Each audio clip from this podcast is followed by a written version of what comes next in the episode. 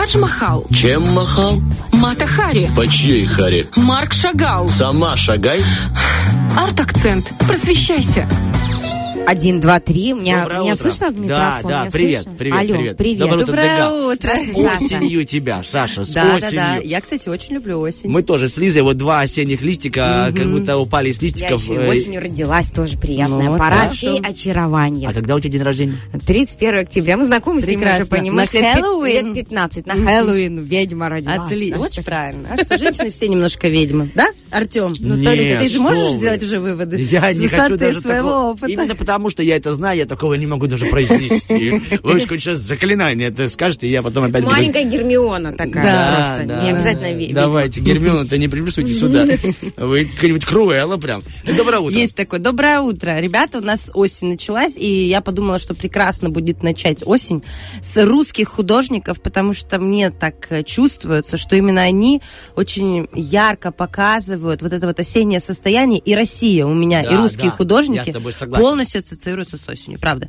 И мы не просто будем говорить о каких-то конкретных художниках, мы говор- поговорим с вами о очень серьезной теме, об организации передвижников. О, я знаю, я Знаешь. очень знаю, Вот, да. По крайней мере, это не чужое в моей голове Э, слово Вам всем это не «передвижники». чужое. И Лиза, и все в курсе, кто такие передвижники. Потому что мы с вами на этом были в школе воспитаны. Мы писали сочинения по картинам передвижников. Я даже еще тебе Саврасов, скажу... Грачи прилетели, Э, да-да-да. Извини, пожалуйста, я думаю, что каждый ш- школьник э, Советского Союза был передвижником, потому что когда заходил э, трудовик и говорил, можно мне э, двух крепких мальчиков передвинуть парту, они автоматически становились передвижниками. Ну, такая шутка, и закончили с моим юмором, переходим к искусству. Грачи прилетели, да. Грачи прилетели, Перова, ой, Саврасова, Перова тройка, эм. Крамского работы, Репина, Шишкина, господи, Суриков, огромное количество, Куинджи мой обожаемый, огромное количество художников.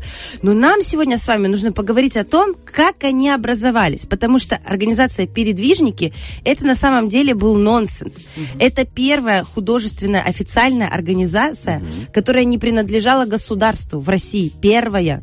Первая. А, они были всё-таки не Нет, они не государственными. гос, они были самостоятельными. Плюс это была ОАО. первая официальная организация в мире, которая начала делать передвижные выставки.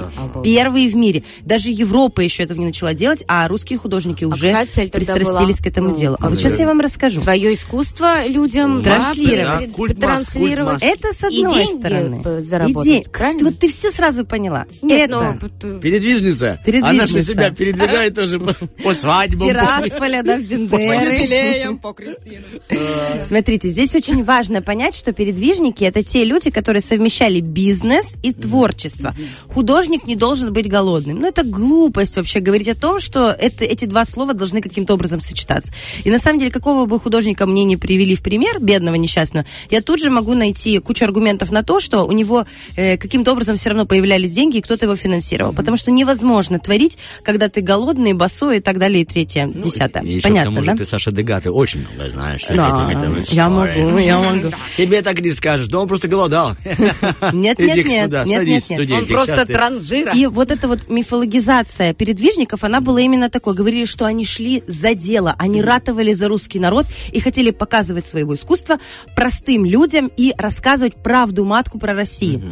Про Россию. На самом деле не совсем так. Теперь рассказываем. Это у нас с вами конец 19 века. Времена правления реформатора Александра II. Вот только отменили крепостное право. Одна реформа, вторая, третья. То есть каким-то образом общество начинает меняться и чувствовать новое, новое время, новое время. И все очень сильно в этот момент устали от академизма. Что такое академизм и вообще академия в мире искусства? Прям прочла эту надпись в моем в левом Да, я глазе. чувствую. Это, это Глазу. между нами тут. Да-да. Молния, молния, да. Тает, тает академизм. Вот, смотрите, академизм – это миф-мифы на картинах, гигантские работы с мифами, и это религия, и это портреты великих людей, то есть императоров.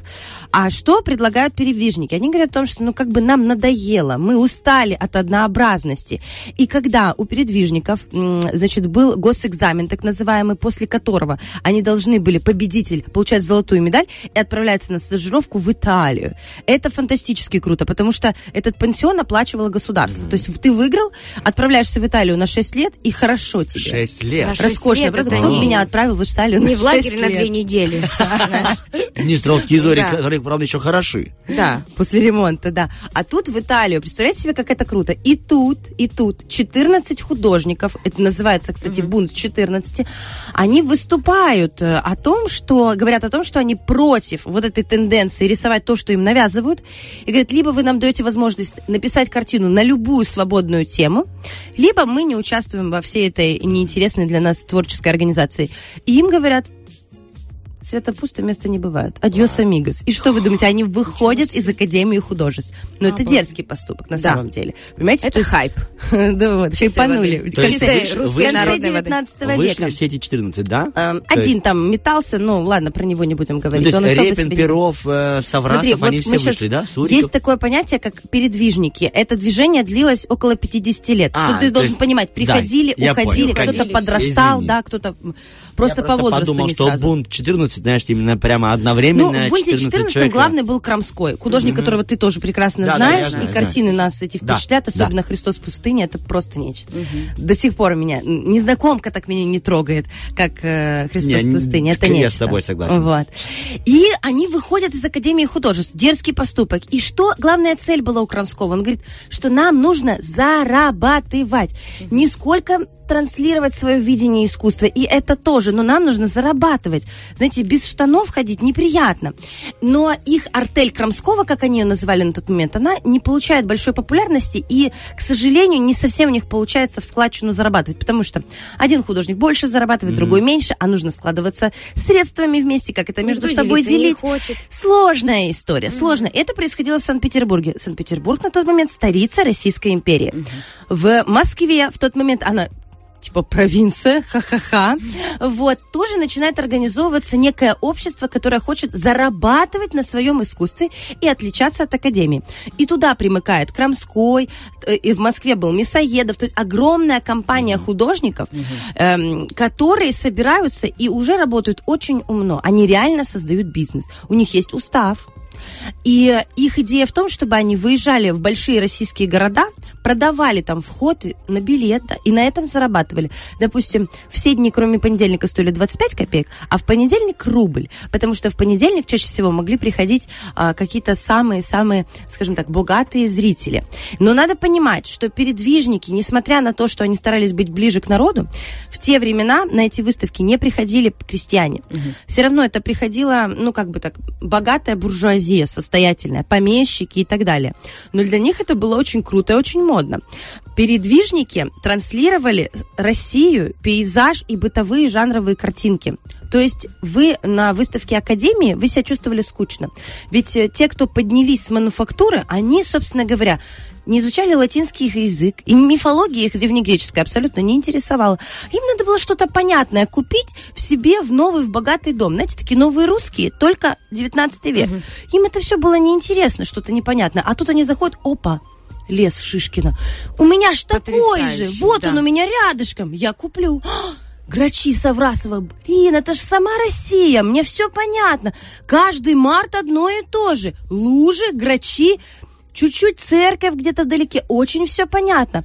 А, охотники на Частичка привале. простой души, которая когда-то простой души. далеко так жила. Это, На это одном понятно. языке был диалог. Да, да, да, да. Охотники на привале, опять-таки, три мужика Всё пошли ясно, на да. охоту, кого-то там срубили, прилегли себе, болтают.